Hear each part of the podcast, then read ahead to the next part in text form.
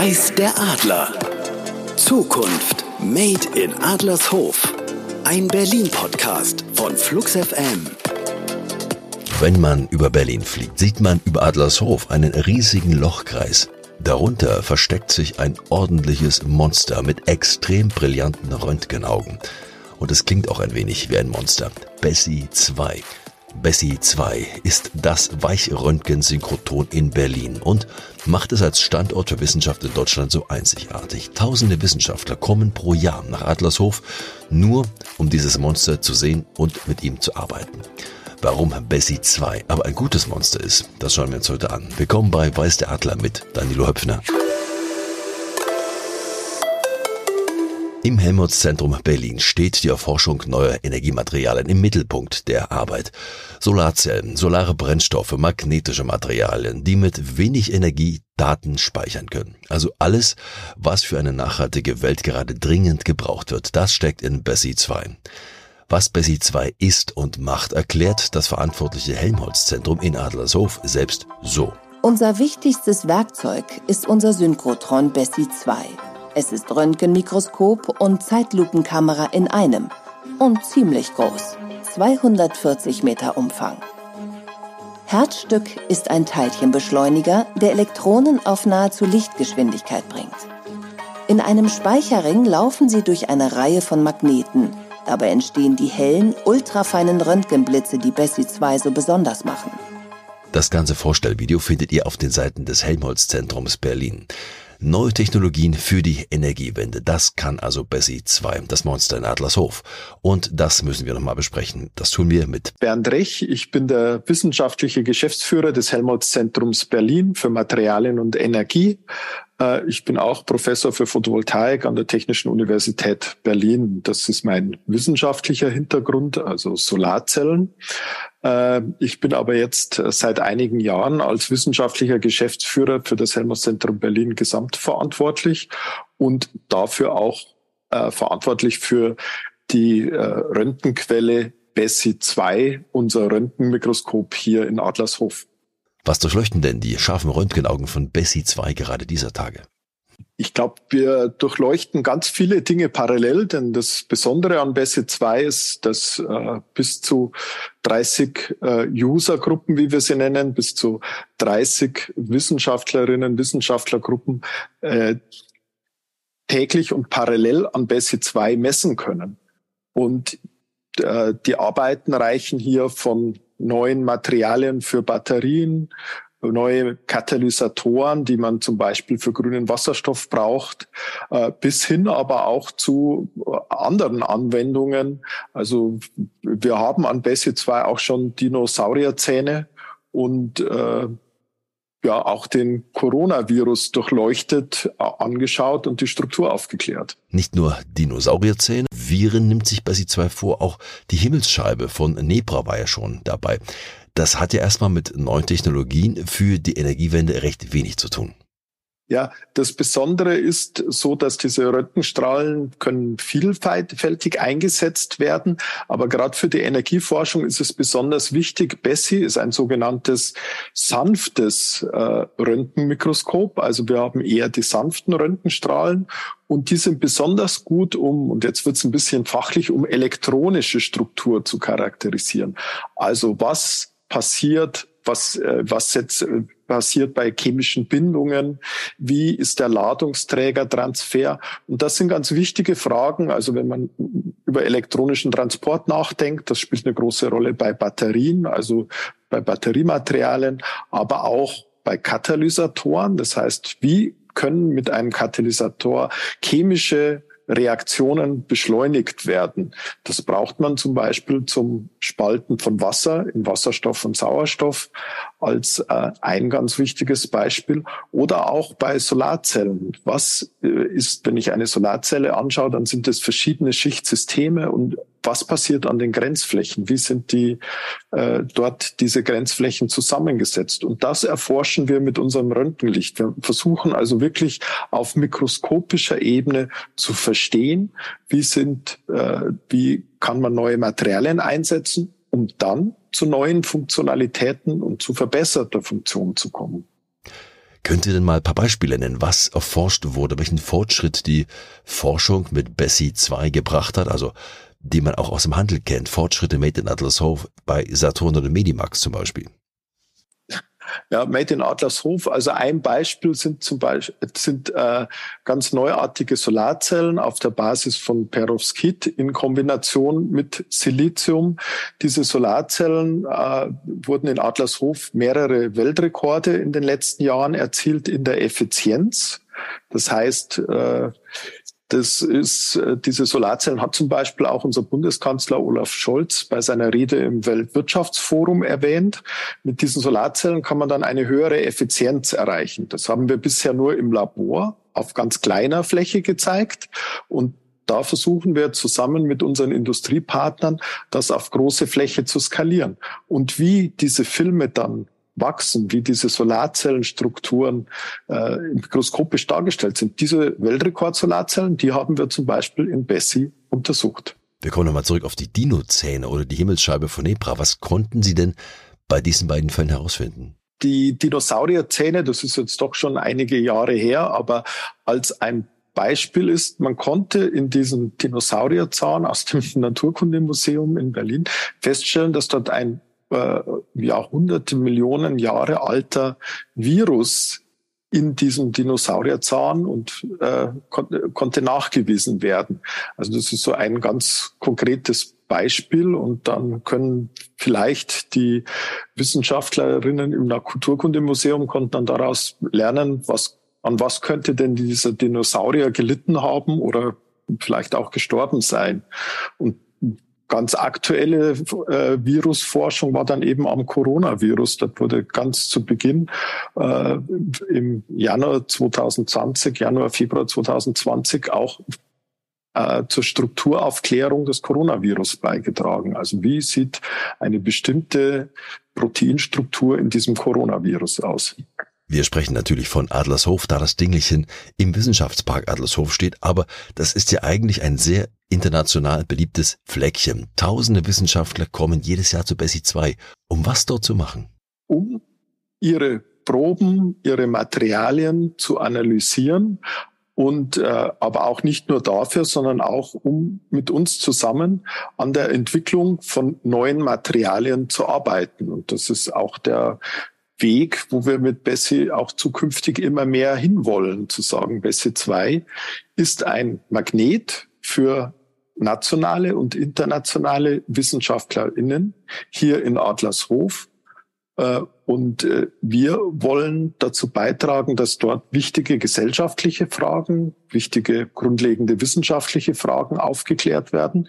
Und dafür stehen wir dann. Seit 1989 ist ja Bessie 2 nun schon im Betrieb und das ist ja gar nicht mehr so jung. Entspricht das dann noch dem aktuellen Wissenschaftsstand? Ja, weil wir immer wieder modernisieren, unsere ganzen äh, Stationen, Messstationen an Bessie 2 immer wieder erneuern, neue Modi finden, wie wir äh, neue Wissenschaft möglich machen. Das Ganze ist einmal der Beschleuniger. Äh, Bessie 2, das sind die Elektronen, werden im Kreis beschleunigt und die kommen dann durch verschiedene Magnetfelder und durch einen sogenannten relativistischen Effekt entsteht dann diese charakteristische Röntgenstrahlung. Und mit dieser Strahlung, die versuchen wir immer wieder zu optimieren, dass wir verschiedene Möglichkeiten haben in der Zeitauflösung. Wir bauen neue oder unsere WissenschaftlerInnen hier entwickeln neue Techniken, neue Optiken, mit der man dann immer genauer nachschauen kann. Und was wir im Moment machen, und das ist besonders für die Energiewende äh, besonders relevant, dass wir zusammen mit unseren Partnern, insbesondere zum Beispiel dem Fritz-Haber-Institut hier aus Berlin, neue Methoden für die Katalyseforschung, also für die Nutzung und Entwicklung von grünen Wasserstofftechnologien voranbringen. Und da ist das Besondere, dass man wirklich lernen will, wie sieht dieser Katalyseprozess, wie sieht der in wirklich, unter wirklichen Arbeitsbedingungen aus? Und das Spannende dabei, dabei ist, dass man diesen Katalysator, der entwickelt sich eigentlich erst zum, das Material zum, entwickelt sich erst zum Katalysator während des Prozesses. Und das ist, sagen wir mal, eine große Herausforderung. Einerseits diese Bedingungen am Synchrotron an BESSI 2 nachzustellen. Aber wenn man das alles hinbekommt und durch ganz dünne Membrane durchschaut, also mit dem Röntgenstrahl durchschaut, kann man wirklich verstehen, was passiert dort ganz exakt. Und darüber wollen wir feststellen, wie kann man das Ganze verbessern? Wie können wir grünen Wasserstoff effizienter herstellen? Wie können wir grüne chemische Produkte effizienter und besser herstellen? Synchrotron haben Sie gesagt, das scheint mir der zentrale Punkt zu sein, das Synchrotronlicht, mit dem Sie dort arbeiten. Können Sie mal kurz beschreiben, was das ist? Ja, im Prinzip glaube ich, um das einfach vorzustellen, kennen Sie ja, wir haben Licht in verschiedenen Wellenlängenbereichen, also das sichtbare Licht. Wir haben dann das Licht, das ähm, äh, eben das Röntgenlicht, das Sie ja auch kennen, wenn Sie zum Arzt gehen und geröntgt werden. Und BESSI 2 kann durch seine besonderen Eigenschaften praktisch vom nahen Infraroten bis über Sichtbares, dann bis zum einen weiten Bereich Röntgenlicht mit äh, äh, bereitstellen. Und damit kann man dann mit den verschiedenen Eigenschaften des Lichtes seine, seine Materialien ganz bestimmt untersuchen und charakterisieren. Also es ist einfach ein sehr, sehr großes, sehr modernes Röntgengerät, das aber sehr spezifisch für verschiedenste Anwendungen ist. Und wir können je nach Modus und an welcher äh, Endstation praktisch unsere NutzerInnen äh, das, das Röntgenlicht nutzen, können wir Tomographie, das heißt dreidimensionale Strukturen abbilden. Wir können genau schauen, was sind die chemischen Reaktionen, die passieren, also was sind chemische Zustände. Und äh, wir können aber auch äh, Strukturen ganz genau aufklären. Also wie sieht denn irgendwas mikroskopisch aus? Also wie sieht ein neues Batteriematerial aus? Bessie 2 wurde immer nachgerüstet, wie Sie es beschrieben haben. Dennoch ist von einem Nachfolger bereits die Rede, der kommen soll. Wird Bessie 2 also bald durch Bessie 3 ersetzt? Und was wird das mehr können? Also wenn wir Bessie 2 heute anschauen, dann haben wir zunächst auch ein Projekt, das nennen wir BESSI 2 Plus. Also wie, äh, was für besondere Möglichkeiten schaffen wir für die nächsten zehn Jahre? Dort haben wir ein sogenanntes Upgrade-Programm und da wollen wir uns speziell auch auf ganz wichtige Fragen der Energieforschung äh, diese besonders in den Fokus nehmen. Also das ist das, was wir äh, vorgesagt haben, wirklich Energiematerialien unter echten Arbeitsbedingungen zu charakterisieren. Was passiert dabei wirklich? Und das soll uns dann auch den Weg öffnen für ein BESSI 3, weil wenn wir in zehn Jahre vorausschauen, dann äh, ist BESSI 2 nicht mehr Stand der Technik und daher müssen wir uns jetzt schon um eine Nachfolgequelle BESSI 3 kümmern. Und äh, BESSI 3 wird dann halt noch mit viel, viel größerer Helligkeit, um es vereinfacht zu betrachten auf kleinen und äh, mit einer noch viel größeren Genauigkeit messen können. Damit werden wir viel schneller messen können, gleichzeitig viel mehr Informationen und Daten generieren können. Und äh, BESSI 3 wird auch eingebunden sein, noch stärker eingebunden sein in den Wissenschaftscampus äh, Adlershof. Wir werden es oder wir nennen es jetzt schon eine Materialentdeckungsmaschine. Wir wollen also neue Materialien entdecken, die dann für große gesellschaftliche Herausforderungen wesentliche Beiträge leisten können. Und dieses BESSI 3 soll dann noch intensiver in diesen ganzen Wissenschaftscampus Adlershof eingebunden sein. Zusammen mit den Forschungspartnern in Berlin, hier am Campus, aber auch mit wichtigen Partnern wie der Max-Planck-Gesellschaft, wie der Physikalisch-Technischen Bundesanstalt, dem Bundesamt für Materialprüfung und äh, vielen weiteren. Viel größere Helligkeit, Schnelligkeit, Genauigkeit, wie Sie sagten, das klingt ja teuer. Bessie 2 hat mal 200 Millionen D-Mark gekostet. Wahrscheinlich ein Schnäppchenvergleich zu heute. Von welchen Kosten gehen Sie denn bei Bessie 3 aus? Wir haben im Moment äh, eine Kostenschätzung, die ungefähr bei einer Milliarde Euro liegt. Also wir sind eine knappe Milliarde Euro, aber dort liegt unsere Schätzung und das ist die Größenordnung. Und das ist einerseits dem geschuldet, dass natürlich vieles jetzt auch teurer wurde, dass wir deutlich mehr Möglichkeiten haben werden mit BESSI 3.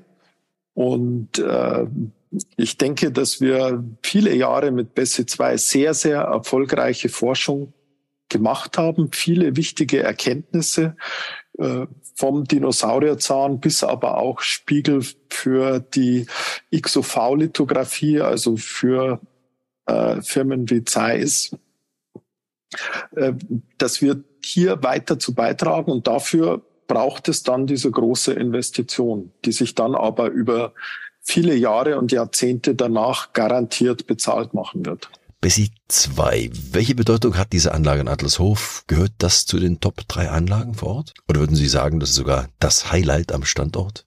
Da fragen Sie jetzt mit mir wirklich den Falschen, würde ich sagen. Also ich würde natürlich sagen, es ist die klar die Top-Anlage, das Aushängeschild für die Wissenschaft in Adlershof.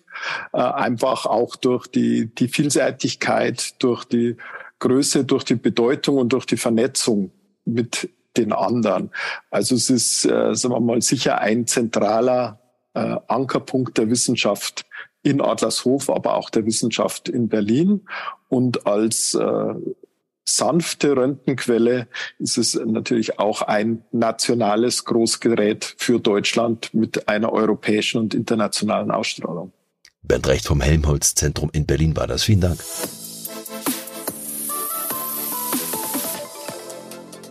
Wissenschaft zum Anschauen, Wissenschaft zum Verstehen, das steckt hinter der Idee der langen Nacht der Wissenschaften.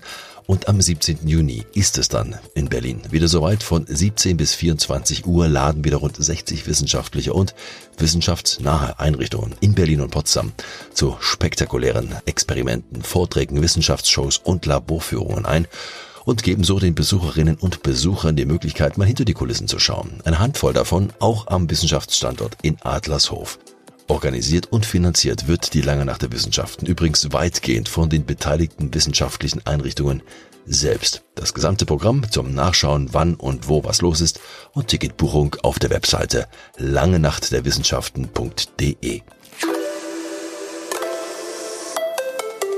Und ein gerade sehr gefragter Kandidat ist ebenfalls bei der Lange Nacht der Wissenschaften in Adlershof dabei.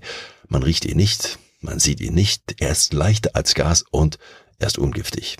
Und gerade das macht ihn so beliebt. Wasserstoff.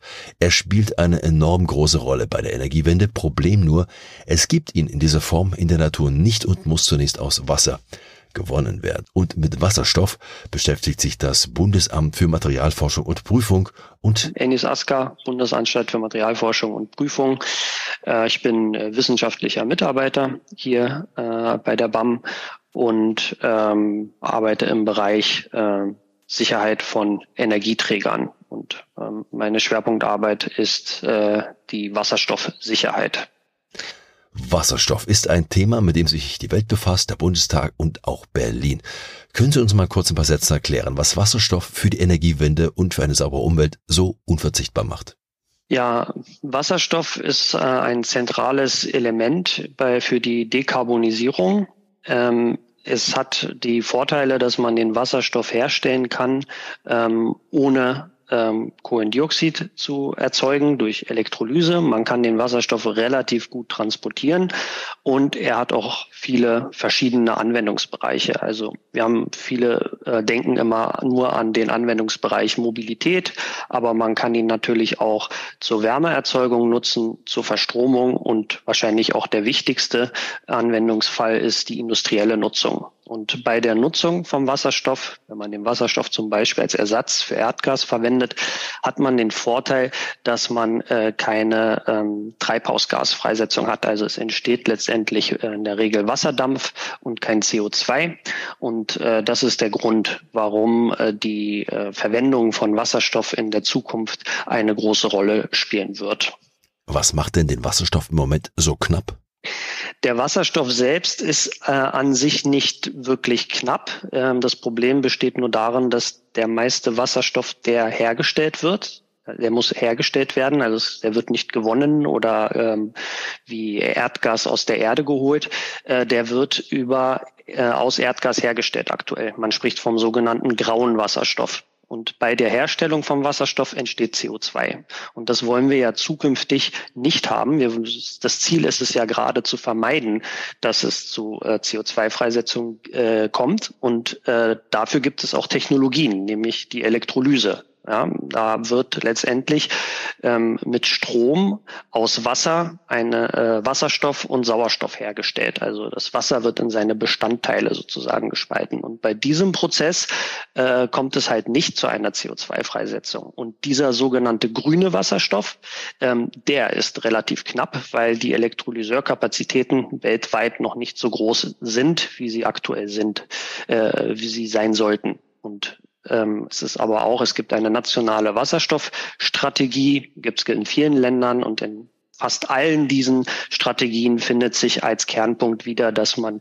diese Technologie ausbauen möchte, um mehr grünen Wasserstoff zur Verfügung zu haben. Wasserstoffsicherheit ist Ihr Thema. Das klingt so unverfänglich, so, so sauber, so klar. Wie sicher ist denn das und worauf muss man denn da aufpassen? Letztendlich ist Wasserstoff ein äh, Brenngas und nicht mehr oder weniger gefährlich als andere äh, Brenngase. Und es ist auch äh, so, dass ähm, es auch nicht ein völlig neues Element ist. Also das kennt man seit vielen Jahren, da gibt es auch sehr viele Erfahrungen mit dem Wasserstoff. Was sich jetzt aber ändert, ist, dass wir ähm, sehr viel größere Mengen haben werden, in, mit dem wir umgehen werden in Zukunft. Teilweise werden das auch Bereiche sein, die jetzt nicht industriell sind. Ähm, in der Industrie gibt es sehr viel Erfahrung ähm, zum Umgang mit Wasserstoff. Wenn das jetzt im öffentlichen Raum vermehrt verwendet wird, zum Beispiel an einer Tankstelle oder dergleichen, dann muss man entsprechend die Sicherheitskonzepte anpassen, die man hat, weil man nicht so ähm, die, äh, die Möglichkeiten hat wie im industriellen äh, Umfeld. Und darüber hinaus muss das natürlich auch günstig sein. Also die Sicherheit, die Maßnahmen, die man trifft, die müssen auch bezahlbar sein. Und das sind die Punkte, an denen man letztendlich äh, arbeiten muss, ähm, damit man äh, letztendlich sicher mit dem Wasserstoff umgehen kann.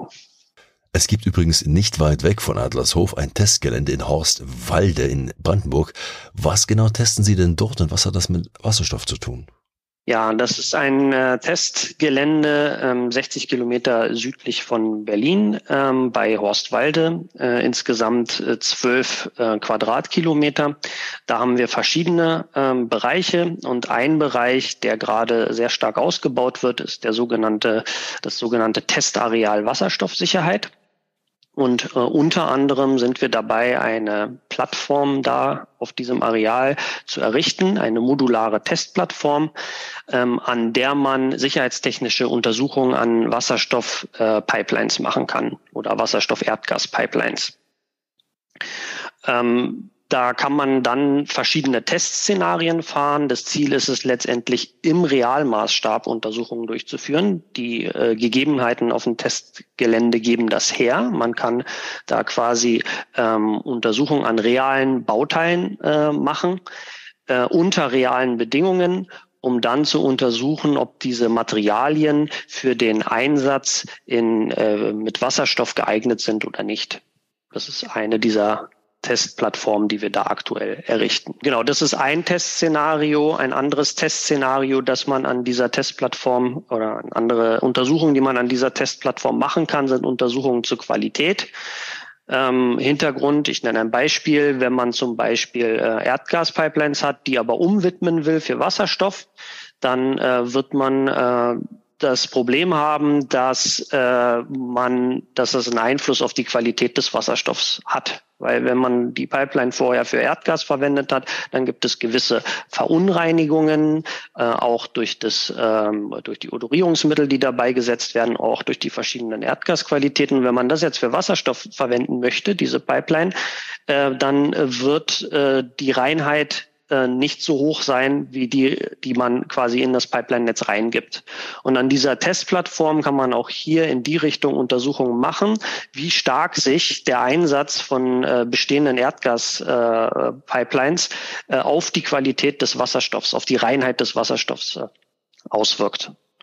Und äh, der große Vorteil bei den äh, bei dieser Testplattform, die wir da haben, ist äh, auf dem Testgelände ist es möglich, auch äh, Absperrbereiche ähm, einzurichten. Das bedeutet, bei der Untersuchung der Eignung der Materialien kann man auch wirklich bis an die Grenzen der Materialien gehen und darüber hinaus ähm, um dann hinterher zu untersuchen, inwiefern, was die Auswirkungen sind und inwiefern der Wasserstoff ähm, dazu beigetragen hat, äh, dass es möglicherweise zu einem Materialversagen kommt oder nicht. Ja, um auf diese Weise dann zu beurteilen, ob das Material geeignet ist oder nicht. Und auch Sie nehmen ja teil an der Langen Nacht der Wissenschaften. Ich sag's nochmal in Kürze am 17. Juni in ganz Berlin und natürlich auch am Wissenschaftsstandort Adlershof. Herr Asker, was bekomme ich vor Ort bei Ihnen zu sehen zum Thema Wasserstoff? Zum Thema Wasserstoff haben wir zwei Schwerpunkte, die wir da vorstellen werden. Der eine äh, Schwerpunkt ist ein Stand zum Thema, wie wiegt man Wasserstoff? Für die Gasgemischherstellung. Und das zweite ist ein Exponat, ein Modell von dieser modularen äh, Testplattform, die ich vorhin äh, erwähnt habe. Und an dieser, an diesem Modell können wir ganz genau sagen, äh, zeigen, welche Testszenarien äh, man mit dieser Testplattform ähm, untersuchen kann oder fahren kann. Ähm, und äh, was äh, die genauen Hintergründe sind für diese Untersuchung. Nun ist Wissenschaft nicht nur Wasserstoff. Was genau zeigen Sie denn sonst noch? Wir haben darüber hinaus noch einen Teststand zum Thema Security. Da geht es vor allem darum zu zeigen, wie sich ähm, zum Beispiel Explosionstrauma auf das System Mensch äh, auswirkt. Da äh, wird unter anderem ein, ähm, ein äh, Versuchsdummy ausgestellt, ähm, der mit entsprechender Sensorik äh, ausgestattet ist, so dass man die Auswirkungen von Explosionen auf ein menschenähnliches äh, Geschöpf äh, auf diese Weise untersuchen kann. Ennis Asker war das von der Bundesanstalt für Materialforschung und Prüfung, kurz BAM. Mehr zum Thema Wasserstoff am 17.06. dann ab 17 Uhr beim BAM und mehr zu dieser und anderen Veranstaltungen der Lange Nacht auf langenachterwissenschaften.de. Mehr Wissenschaft zum Mitnehmen jeden Tag im Programm von Flux FM in Berlin auf 100,6 und weltweit im Netz. Und in dieser Sendung weiß der Adler. Bis zum nächsten Mal. Eine gute Zeit wünscht Danilo Höpfner. Weiß der Adler. Zukunft Made in Adlershof. Ein Berlin-Podcast von Flux FM. Freundlich unterstützt von der Vista Management GmbH. Weitere Infos und Episoden auf fluxfm.de.